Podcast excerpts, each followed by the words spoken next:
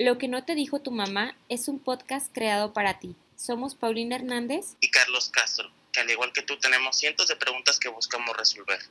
Y lo haremos con la ayuda de expertos y gente que nos hablará desde su experiencia. Para tratar temas como amor, emprendimiento, salud y entre otros. Que abrirán más tu panorama para ayudar a que sigas creciendo en el ámbito que desees. Así que regálate este tiempo y esperemos que disfruten nuestro programa. Y recuerda, el cambio llega un día a la vez. El tema de este capítulo hablaremos de los sanos límites y de lo importante de saber hasta dónde ponerlos, del derecho de cometer errores y equivocarnos, aceptar los sentimientos propios y ajenos, cómo pedir ayuda, a decir no sin sentirse culpable o egoísta, a pedir lo que se quiere o a cambiar de opinión. Y es que la libertad termina donde comienza la libertad de la otra persona y muchas veces está de la mano de una autoestima sana.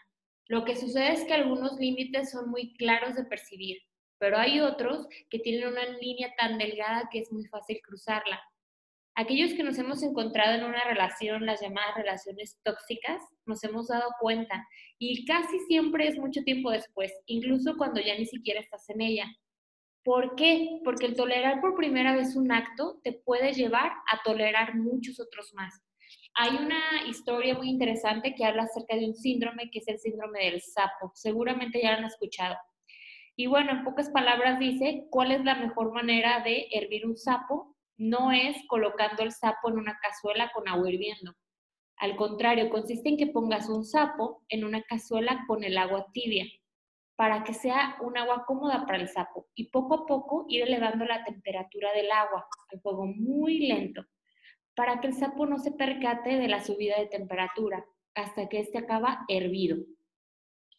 Analizando esto, la primera vez que nosotros permitimos que alguien nos grite o que alguien nos levante la mano, estamos siendo como ese sapo, porque no nos estamos dando cuenta de hasta dónde puede llevar el permitir ese tipo de situaciones. Y es que cada persona tiene deseos y necesidades distintas a la nuestra. Lo que es para nosotros correcto y tolerable puede no serlo para otra persona. Por eso es tan importante comunicarle a la otra persona cómo vivimos nuestra individualidad. Para tratar este tema nos acompaña la licenciada Cintia Santoyo. Ella es una licenciada en psicología, especializada en psicología clínica, educativa y educativa especial. Trabajó en User con niños de preescolar, es tallerista y capacitadora a nivel nacional. Es directora regional de la Escuela de Lectura y Aprendizaje Acelerado. Les quiero platicar cómo conocí a Cintia. Ella y yo hicimos el servicio social juntos en, un centro de salud. Ella enfocada a la psicología, yo enfocado a la nutrición. Realmente me gustaba mucho cómo trabajaba ella con sus pacientes. Muchos pacientes la, la seguían, la buscaban y aparte de que ella es una muy buena persona, pues creo que es de las mejores psicólogas de Guadalajara, 100% recomendada. La verdad para nosotros es, es un placer que estés aquí con nosotros, Cintia. Bienvenida, este es tu, podcast, este es tu programa y, espero que, a toda la gente le, le, sirva mucho lo que nos puedes aportar. Muchísimas gracias, Carlos, Pau, por la invitación. Un placer conocerlos. y pues sí, así es. Eh, los límites es un tema muy importante. Trabajamos con ellos todos los días, estamos en contacto todo el tiempo con todas las personas. Sabemos que es importante tener límites, sin embargo, muchas veces no sabemos cómo hacerlo, cómo hacerlo de la mejor manera y que no perjudiquemos ni a la otra persona ni terminemos nosotros perjudicados tampoco. Es ahí de la importancia de eh, abordar este tema. Pero, ¿qué es un límite? ¿no? Empezamos con eso. Los límites son hasta dónde permito que las personas que me rodean influyan en mi vida y hasta dónde me permiten a mí influir en la vida de los demás. Esto depende o se maneja bajo nuestros propios criterios, porque eh, no es lo mismo la vida, por ejemplo, de Pau, de tuya, Carlos, de tus experiencias, eh, no sé, los valores y demás, a los de otras personas. Entonces, esto depende definitivamente de cada persona. Hay ciertos límites que ya están establecidos o determinados por la sociedad. Por ejemplo, eh, meto aquí el tema del COVID-19 que, en estos momentos está así de boom en, en todos lados esos límites que nos están poniendo, por ejemplo, del uso de cubrebocas, de la sana distancia entre nosotros, este, de usar el gel y demás, son cosas que eh, están establecidas o que no las están estableciendo en estos momentos la sociedad. Es decir, Pau no tiene que decirme, Cintia, usa tu cubrebocas, eh, mantén tu distancia, porque es algo que ya está establecido, ¿sí? Si ustedes se dan cuenta, no hablamos de la misma manera con todas las personas. No es la misma forma en que yo me dirijo, por ejemplo, hacia mi jefe, como me dirijo con mis compañeros de trabajo. ¿Por qué? Porque a lo mejor mi jefe me pidió que me dirigiera de una forma más, este, no, no respeto, respeto puedo tenerle a mi jefe y a mis compañeros, sino de una forma más propia. Y con mis compañeros, a lo mejor empecé a hablarles de una forma más casual y ellos me lo permitieron y así seguí hablándoles. Entonces, depende de cada persona cómo yo me voy a dirigir hacia ellas. Y de verdad que eso que de, decir de que depende de cada persona literalmente es así, porque yo conozco muchas amigas que a sus papás le hablan de usted, por ejemplo, y en mi caso yo a mi mamá le hablo de tú, pero es como una imposición que hay y pues sí varía de persona en persona. Sí, igual yo con mi mamá y mis papás es tú, ya yo trabajo con señoras o señores y si es como un trato de usted, mi jefa es joven, entonces sí, sí la trato con, con respeto, pero nos podemos tutear, siempre y cuando exista esa línea, ¿no? Esa línea de respeto y, comunicación que, que, es muy importante también. Ahora viene algo muy importante que es para qué me sirven los límites o, o para qué es necesario tener límites es para mejorar la calidad de las relaciones interpersonales. Como bien lo mencionábamos anteriormente, va a depender cómo me relaciono con cada persona. Entonces aquí es cómo voy a mejorar esa relación con cada una de las personas que me rodean, familia, amigos, como habíamos mencionado, ¿no? Hay tres tipos de límites que son muy importantes para identificar primero en cuál, eh, cuál es el que yo manejo, ¿no? Y cuál es el mejor o el ideal para empezar a trabajarlo. Hay uno que es el límite difuso. Aquí hablando de la familia, no hay un equilibrio entre las necesidades de cada miembro, inclusive es, un, un caso como de represión. No hay autonomía, no hay espacio propio, no se respetan jerarquías. En el caso de la pareja se puede aterrizar con la frase como tú digas, mi amor. Dejo que pasen sobre mí y que decidan sobre mí.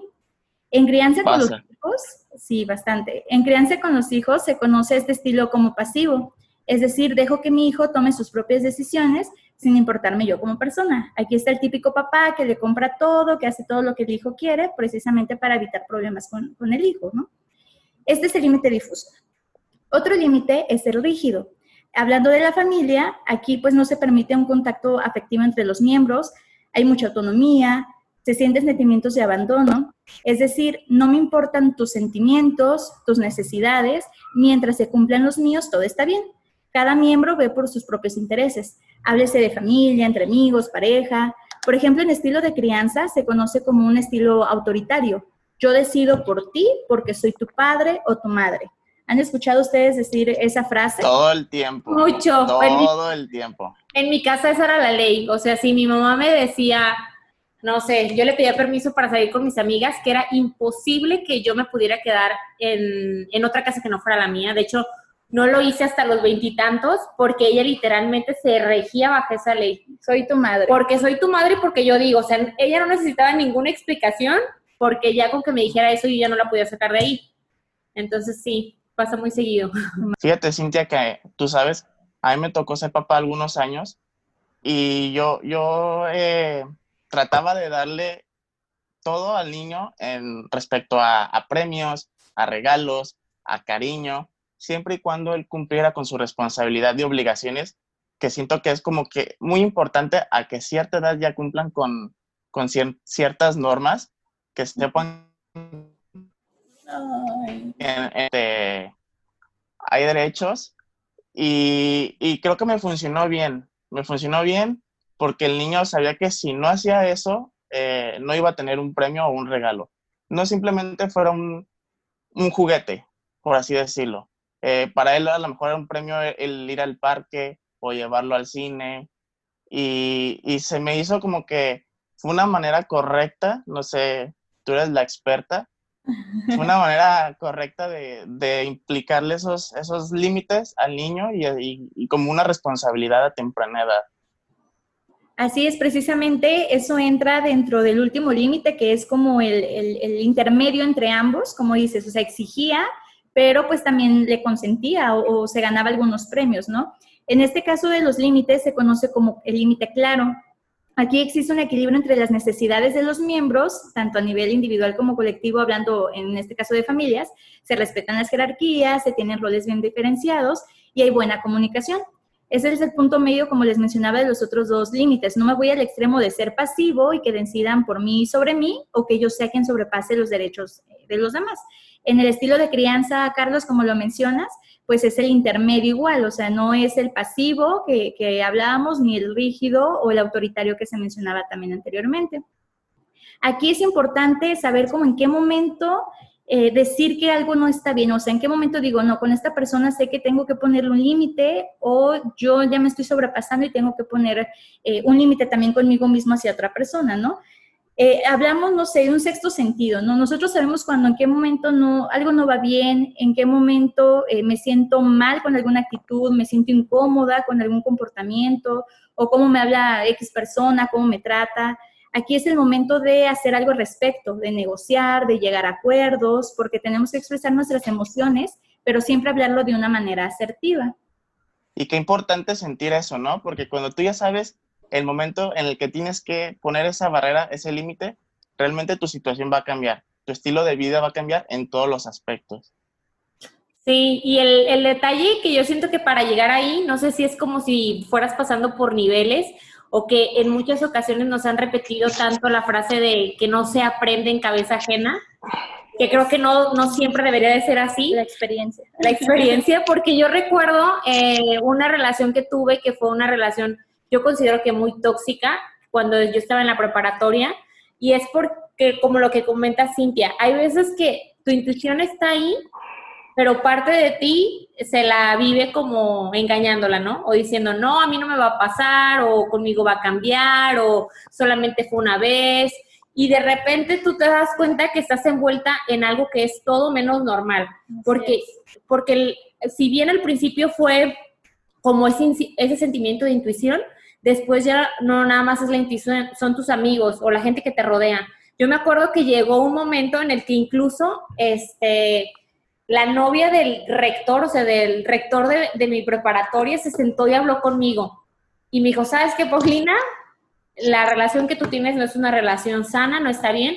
Y ahí era porque ni él ni yo habíamos puesto límites, que creo que no es echarle la culpa nada más a una persona, pero sí me di cuenta, todo se salió de control porque ahí ya toda la preparatoria estaba consciente de que algo no estaba bien. Entonces sí considero que todo parte de casa porque probablemente son cosas que quizá no aprendí correctamente desde chica y que hasta que las vas viviendo vas entendiendo pues que tienes que aprender a poner límites. Fíjate, Pau, acabas de decir algo creo que bastante interesante, que tomas una responsabilidad al saber que no tomaste ese límite, ¿no? Y creo que es un, un, paso muy importante para el saber que ya algo está mal y que tienes que hacer algo. Mientras tú no sepas que ya estás eh, pasando esa barrera o ese límite, no vas a hacer nunca nada y las cosas van a seguir y seguir y seguir. Y sabes que algo que se me hizo muy curioso es que creo que los límites que nosotros, o sea, las cosas que nosotros permitimos, literalmente se vuelven creencias. Y yo no me di cuenta hasta que en una ocasión, recuerdo cuando me tocó hacer mi servicio social, me tocó hacerlo con un médico. Y el médico, eh, yo tenía otra relación en ese tiempo, y el médico este, quiso ayudarme y un día se sentó conmigo y me dijo, ¿sabes qué, Paulina? Vamos a hacer un ejercicio. En este ejercicio lo que vas a hacer es que te vas a poner a, describir cómo han sido tus relaciones pasadas. Y yo no entendía muy bien a qué iba eso de escribirlas. Y le dije, bueno, y me acuerdo que me, me puse a escribirlas y él me dijo, ¿tú me crees si yo te digo que cuando tú termines de escribirlas te vas a dar cuenta que tú sigues un patrón? Yo le dije, claro que no, no se parecen en nada. Le dije, no se parecen en nada, son personas totalmente diferentes. Uno es alto, el otro es machaparro, uno es blanco, el otro es, no sé, moreno. Me dice, no, Pau, realmente nosotros creamos un patrón y ese patrón sigue los límites de lo que yo ya permitía. Entonces, cuando leí ese, ese cuaderno, dije, no manches, es cierto. Y me dice, hasta que tú no cambies la creencia de los límites que tú tienes respecto a las cosas que vas a permitir y no en una relación, vas a seguir repitiendo lo mismo. Eres lo que traes. Exacto. simplemente. Así es, Pau, súper importante eh, esa parte que mencionas, porque cuántas personas conocemos con problemas de este estilo, ¿no? De, relaciones de pareja tóxicas, que nosotros nos damos cuenta inclusive como terceras personas o externas a, a la situación y que esas mismas personas no se dan cuenta, o sea, que es como, o, como mencionas, se dan cuenta medio, pero prefieren estar en esa relación por todo lo que conlleva la comodidad, el, estar ya con ese hábito de estarlo viendo. La costumbre. Así es. A, perderlo y, y, continuar con un estilo saludable tal cual o poder establecer los límites con ese miedo de perder a la persona. Así es, y ahí nos convertimos como lo que comentaba de, del sapo, ¿no? de que cuando menos te das cuenta, tristemente, algunas de las relaciones tóxicas terminan en muerte. O sea, terminan de que, alguien perdió la vida, simplemente porque no te diste cuenta cuando se te salió de control la situación. Entonces, considero que es importante en ocasiones reflexionar y preguntarnos, ¿me estoy justificando? ¿Lo estoy justificando a él? ¿La relación que tengo en realidad si es una relación sana? Porque siempre se vale pedir ayuda, ¿no? O sea, si tú sientes que algo se está saliendo de control, pues siempre se vale pedirle ayuda a otra persona. Pero y ahí la... Sí, tú hablas, Cintia, tú.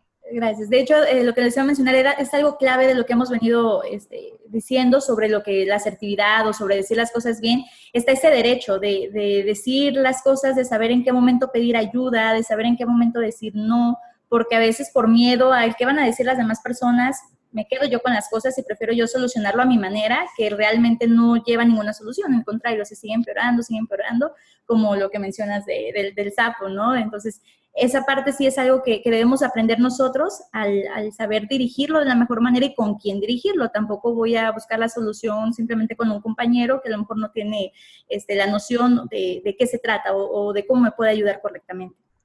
Ahí tiene que ver mucho la inseguridad de cada quien, ¿no? o la seguridad que tú tienes.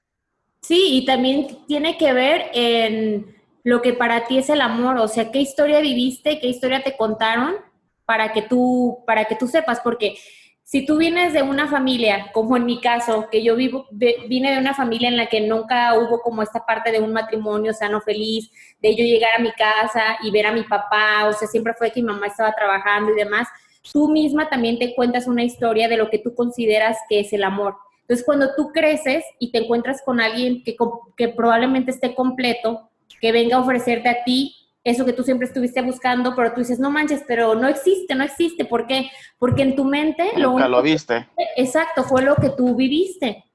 Entonces es complicado y por lo que comenta Cintia, siempre creo que es bueno pedir ayuda en, en estas cuestiones, porque estoy segura que mucha gente, cuando no sabemos poner límites, es porque pues desde chicos algo ahí. Así es, como les mencionaba, las experiencias, ¿no? De cada uno, las vivencias, de dónde venimos, de dónde estamos rodeados.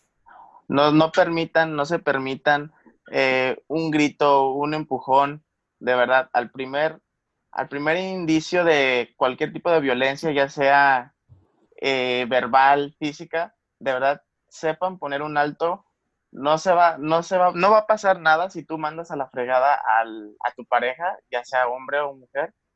De verdad, no se permitan, no, no se autodestruyan, porque realmente si tú no pones un stop a, la primera, eso va a pasar siempre. Y la verdad es muy difícil que una persona cambie en ese aspecto.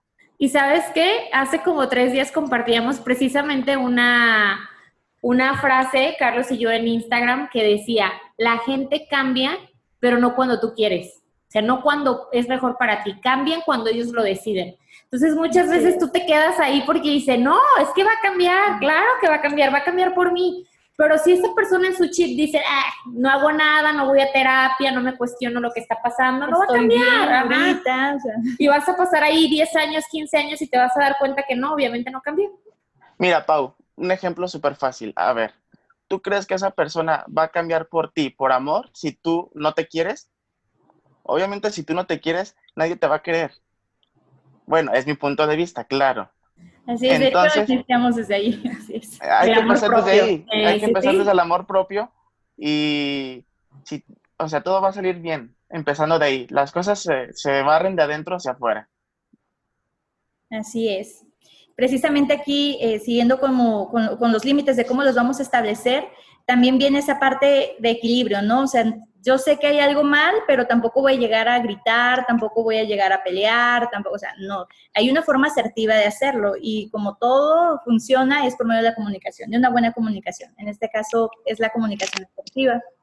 Y eso, Cintia, de verdad, quiero que nos expliques y nos ayudes porque sé que es súper complicado a veces comunicarnos. De verdad que algo tan, tan común que se supone que hacemos todos los días y con toda la gente, cuesta mucho trabajo precisamente porque no lo hacemos de manera asertiva. Tú quieres darle a entender una cosa a la otra persona, al final la otra persona terminó sintiéndose agredida, tú no querías decir eso, tú querías arreglar las cosas y dices, no, pues esto, estaba, estábamos mejor cuando estábamos peor porque sentiste que no llegó a nada la comunicación. Así es.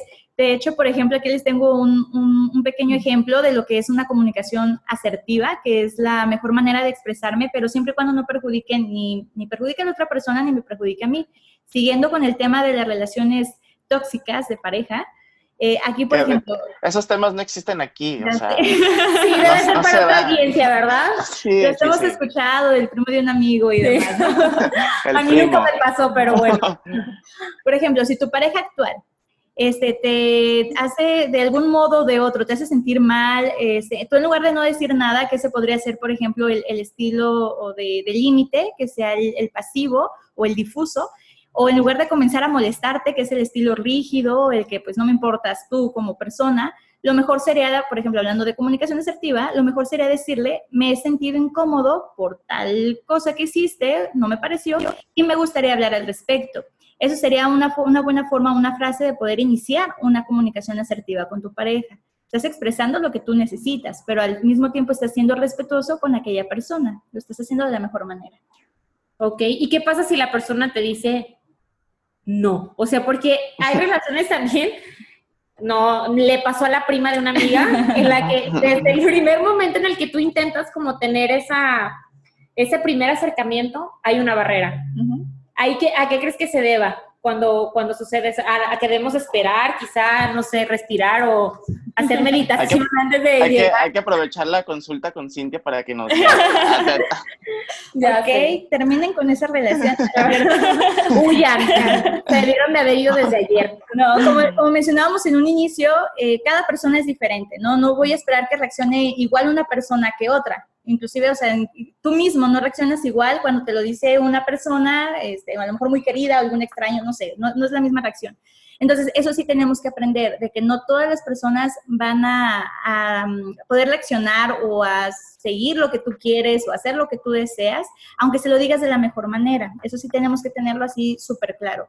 Sin embargo, ahí entra la otra parte. Si esa persona, aunque yo, a mí me gusta hablar de esta manera, a mí me gustaría en mi relación una comunicación eh, asertiva, que sea muy buena, que no sea una relación tóxica y demás, si tú estás viendo que con esa otra persona no está haciendo de esa forma porque a la otra persona no le interesa la comunicación, no le interesa eh, tu opinión, lo que tú sientes, entonces ahí es momento de analizar qué es lo que quieres hacer precisamente. Y sabes que eso yo siento que ya sería una buena señal de decir ahí no es, ¿no?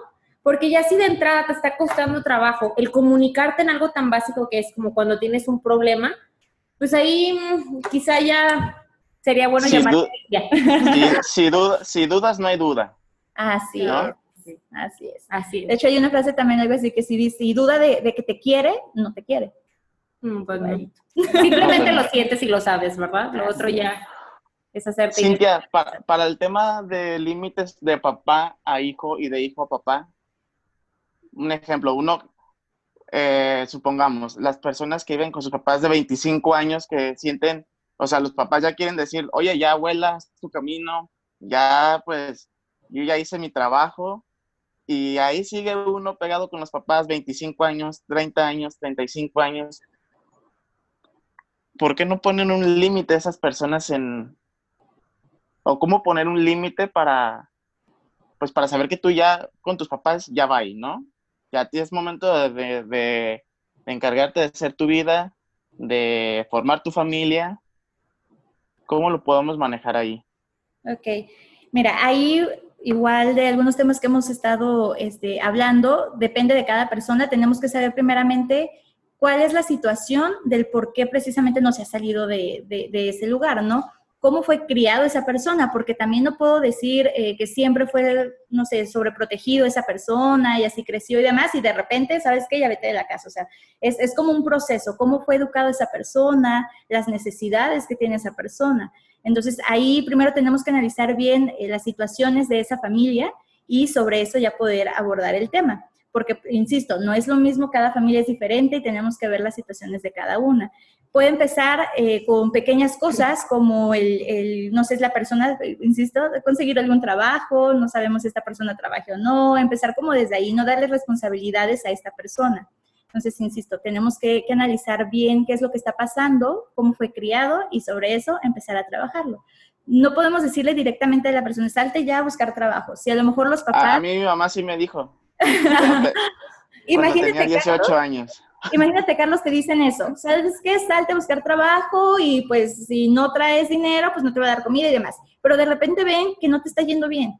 Y tu mamá te va a decir, ¿sabes qué? Mejor regrésate. Y así pasa. Muchas personas quieren independizarse, se salen de sus casas y de repente es como, chin, no pude hacerlo. Y sus papás van a tener las puertas abiertas para regresar. Entonces depende mucho de esta parte. Y sabes que tiene muchísima relación como con con las cuestiones de, de, incluso de nuestro país, ¿no? Porque hay otros países, si tú comparas con Estados Unidos o con Canadá, que es muy normal que la gente incluso a los 16 años, 18 años, ya esté por su cuenta. Y acá es como esa parte de no todos juntitos, ¿no? Es como que la familia no toda juntita, o sea, la reunión es todos juntitos. Tienes mamitis, tienes papitis, tienes hermanitis. Cortar con eso, con ese cordón es muy complicado por lo mismo, porque nosotros vivimos en una comunidad que es no sé si es por el lado de lo machista o con, no sé, como costumbres muy arraigadas, voy a ponerlo de esa manera, pero en este caso, ¿a quién deberíamos de mandar a terapia? ¿Al hijo o a los papás con el hijo o nada más a los papás?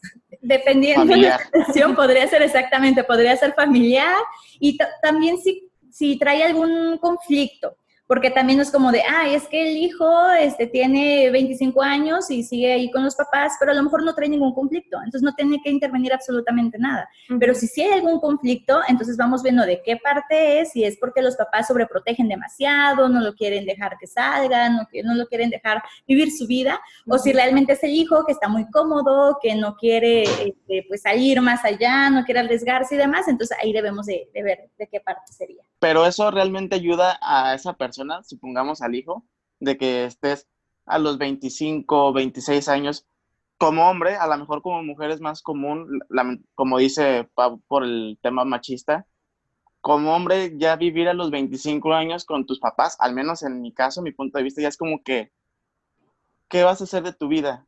¿Qué estás esperando? ¿Que tus papás te resuelvan todo, este,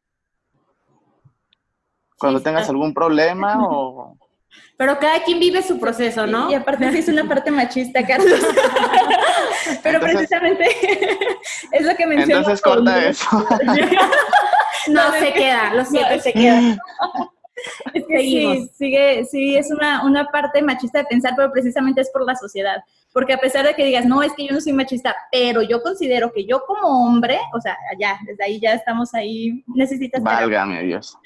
ya tenemos al primero, jóvenes, que es Carlos. Okay. Te estás explayando aquí con nosotros. Aprovechando la consulta. Muy bien. Sí, claro.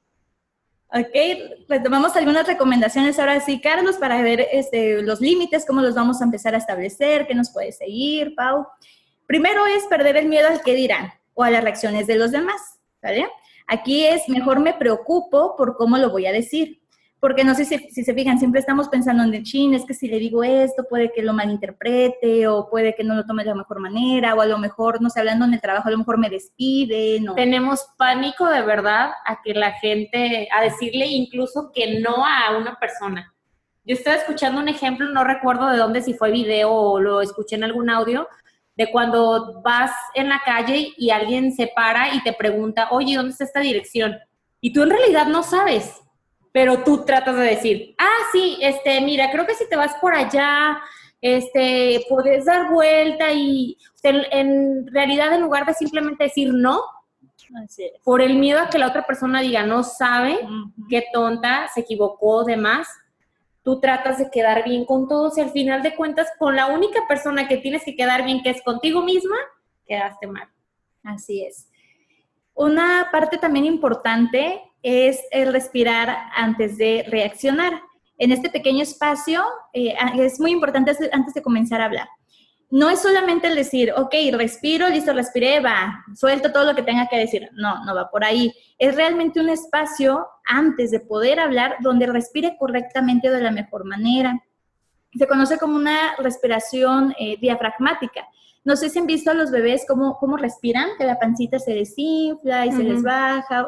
Si se fijan, nosotros cuando nos dicen respira profundo, lo que hacemos es elevar nuestros hombros. Hacemos así, incluso cuando vamos al médico, ¿no? Respira profundo y elevamos nuestros hombros hasta acá arriba. Se infla tu pecho, ¿no? Y no realmente lo hacemos de la mejor manera. Voy a poner un ejemplo para que vean cómo, cómo sería. Imagínense que están inflando un globo. Entra al aire el globo, ¿qué hace el globo? Se infla.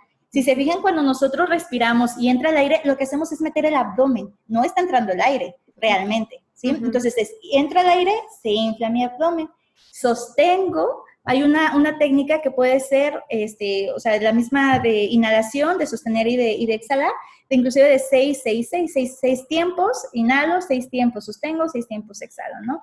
Entonces podemos hacer esa parte de inhalar, hago mi, abdomen como si fuera un globito, sostengo 6 segundos y al exhalar el globito se desinfla. Entonces significa que el aire está saliendo. Esa, esa actividad podemos estar realizando, se puede inclusive practicar antes de dormir, es buenísima.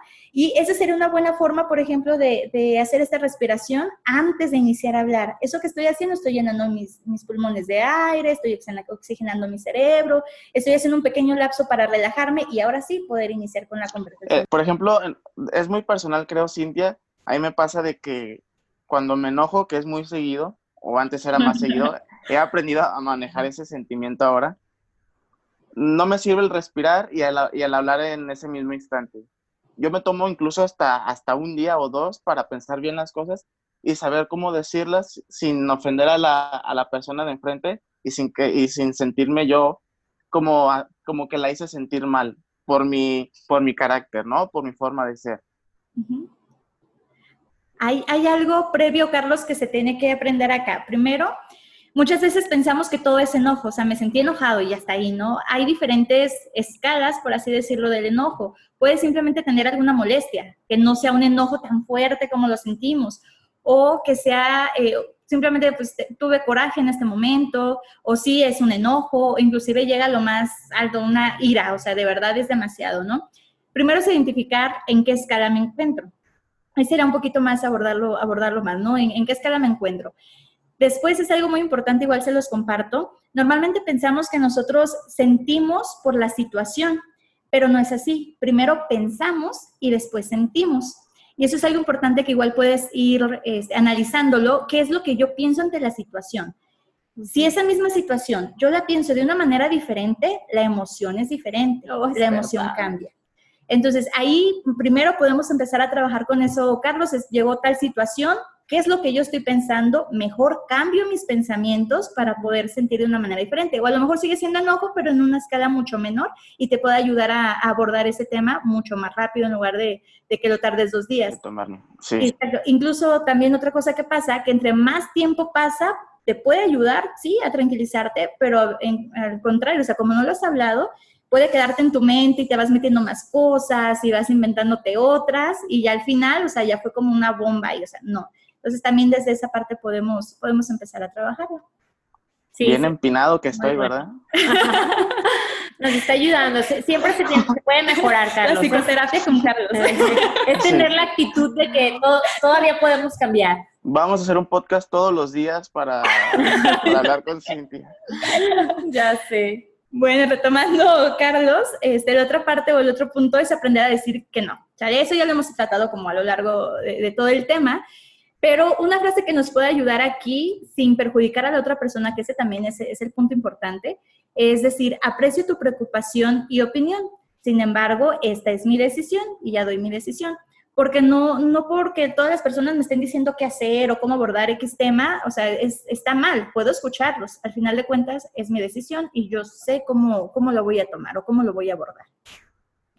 Por ejemplo, Carlos, te puedo decir eso, analiza tus pensamientos y demás, pero si realmente no lo quieres hacer, pues es una decisión ya tuya. Yo te puedo dar las herramientas, pero al final de cuentas tú vas a decidir. Bien, esa es una parte que podemos utilizar para, para establecer un límite, para decir que no. Ok, ¿va? Ok, otro punto es comenzar poco a poco y explicar las razones de los límites. Aquí les tengo un ejemplo con los hijos, inclusive en alguna edad adolescente, que eh, piden permiso para salir y los papás dicen, sí puedes salir, pero llegas aquí a una hora determinada. Por ejemplo, llegas a las 12 de la noche, aquí te quiero. Es muy diferente decir, aquí vas a estar a las 12 de la noche porque soy, y regreso a lo que habíamos dicho, soy tu mamá, soy tu papá y por eso aquí te quiero, a decir, te quiero a esta hora aquí debido a que me preocupo por ti, a que ya hay más inseguridad a esta hora, no sé, cualquier cosa que, los padres puedan explicar al respecto, entonces el hijo se siente eh, pues más protegido, no se siente agredido a la manera de, estarlo manejando, ¿no? Entonces aquí y lo puede llegar hasta entender, ¿no? Claro, te vuelves empático y dices, bueno, no quiero preocupar a mi mamá. Este audio se lo voy a pasar a mi mamá, creo que es una buena herramienta. Aquí es importante. es, ser claro en lo que quieres, ser directo y conciso. Esto es lo que quiero, por esto y por esto, y ser lo más, más breve y conciso.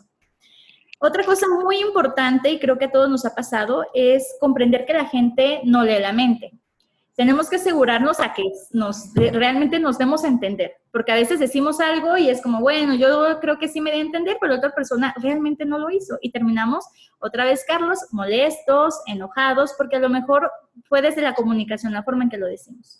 Yo viví, la, mitad, yo viví la mitad de mi vida pensando que sí podía leer la mente. Sí. Hasta que Carlos me dijo que no. Entonces, sí, creo que es algo súper común que en lugar de simplemente preguntar, yo no entiendo por qué nos complicamos tanto la vida y pasan todas las cuestiones, ¿no? Eh, hasta en las relaciones de pareja, familiares, demás, que en lugar de simplemente, como dice Cintia, ser claros y decir, tú ya te imaginaste mil cosas que ni siquiera son reales por no haber preguntado. Sí, jóvenes, por favor, sean, sean, sean claros. Evitamos muchos, muchos conflictos siendo claros. ¿Ok? Y una técnica que, me encanta y se la podemos aplicar todos en cualquier momento es la técnica del sándwich. Aquí consiste en decir algo bueno de la persona, en decir mi necesidad, lo que yo quiero que esta persona haga o realice, y termino con otra frase o otras palabras buenas de la persona. Es decir, dejo, por ese sándwich, dejo lo que yo necesito en el medio. ¿Sale? Aquí, por ejemplo, les digo, eh, hablando de una relación de pareja donde la persona o, el novio siempre llega tarde, ¿no? quedamos que a las 8 nos vamos a ver y ya son las ocho y media, ya son las 9, 10, no sé si les ha pasado. Y con su playera de fútbol. a mi prima le pasó. Se tardaron horas en arreglarse. Ay, no. Y todavía creen que te van a dar ganas de ir a cenar. Oye, llegan sin flores aparte, o sea, no, bueno. Entonces, aquí, ¿qué, ¿qué podemos hacer? Usar la técnica del sándwich. ¿Sabes qué, mi amor? Me gusta verte y me gusta salir contigo. Ahí está lo bueno, ¿no? Lo de en medio es, sin embargo, me gustaría que llegaras puntual a la hora que acordamos. que te bañaras antes de venir. Puedes usar la técnica del sándwich para decir eso también. Me encanta, pero te bañes. Te amo inmensamente. Y terminamos precisamente con eso, con otra, otra frase, otras palabras que, que nos ayuden a amenizar lo anterior que acabo de decir, ¿no? De, sin embargo, yo, este, sabes que me encanta tu compañía, que disfruto el tiempo que pasamos juntos. Entonces, ahí está perfectamente la técnica del sándwich y la podemos usar, bien lo estamos mencionando, para todo momento, con cualquier persona, con cualquier lugar, ¿no? En cualquier situación se puede realizar. ¿Qué les parece esta técnica? ¿Les gusta? Sí, pues yo creo que tenemos muchas cosas este, para aplicar. Eso sí, siempre he sabido que la información es poder siempre y cuando sea aplicada. O sea, de nada nos sirve muchas veces darnos cuenta de la realidad, y lo digo también para mí, obviamente, si no hacemos algo al respecto, ¿no? Con la información que nos dio Cintia, que es súper útil, la idea es que empecemos a utilizarla en pro de ser unas personas que sepan establecer los límites y que aprendamos a comunicarnos de una manera más asertiva. Nos llevamos mucha tarea para esta semana. Muchas gracias, Cintia, por, por venirnos a abrir un poquito más el panorama. Esperemos que les haya servido también a todos eh, en casita o donde nos estén escuchando. Vamos a tener a Cintia en otros temas que ya después los iremos comentando creo que eh, va a ser un éxito Cintia con nosotros, porque es una, la verdad, es una chica súper trabajadora, tiene unos temas muy interesantes y, a todos nos va a gustar. Sí, Cintia llegó para quedarse y de hecho platicamos con ella porque es muy importante, creo que en ocasiones no valoramos la importancia de la terapia. Entonces también vamos a dejar el contacto que nos pase Cintia, en dado caso de que ella no pueda, nos va a recomendar a una persona porque es importante pedir ayuda, tanto si tienes relación de pareja o no tienes relación de pareja, cualquier situación que estés pasando, muchas veces es mejor que tú la comentes con alguien más. Y qué mejor si es alguien profesional, porque a veces le comentamos pidiéndole consejos a quien está igual de atorado que nosotros, a la vecina, a la tía que no falla. Entonces, mejor este, apóyate de una persona que sabe y que te va a orientar para que puedas solucionar esas situaciones. Entonces, sí, muchas gracias. Sí, lamentablemente tenemos la idea de que ir con el psicólogo es porque estamos locos, ¿no? Y estamos, estamos mal en, ese tipo de, mentalidad. Y es aunque estemos locos, mejor aceptarlo. No, muchísimas gracias, Carlos Pau, por la invitación. Eh, de verdad estuvo padrísimo, me divertí bastante me gusta compartir pues los temas y sé que hay muchísimos más temas que podemos estar platicando y que nos puede servir a todos, ¿no? Eh, uno no está completamente preparado, uno sigue aprendiendo, aprendo de ustedes, aprendo de las demás personas y esperemos que les haya gustado bastante. Yo termino con simplemente una preguntita que me gustaría dejárselas a todos, que es, eh, ¿dónde termino yo y dónde empieza el otro? Así de sencillo, con todas las personas hablando sobre eh, los límites con todas mis relaciones, con todas las personas con las que me rodeo. Entonces, les dejo esa, esa pequeña preguntita para que la analicen y con eso termino yo. Muchísimas gracias por Una pequeña preguntita que nos va a dejar este sin dormir. Sin dormir dos, tres días. Sí, y les, y les pedimos que si hay algún tema extra que quieran que tratamos con Cintia, por Instagram nos pueden mandar un inbox para irlo checando y pues los que estén más votados para tenerla en nuestro próximo episodio. Pues muchas, gracias. Que tengan un excelente miércoles. Hasta luego.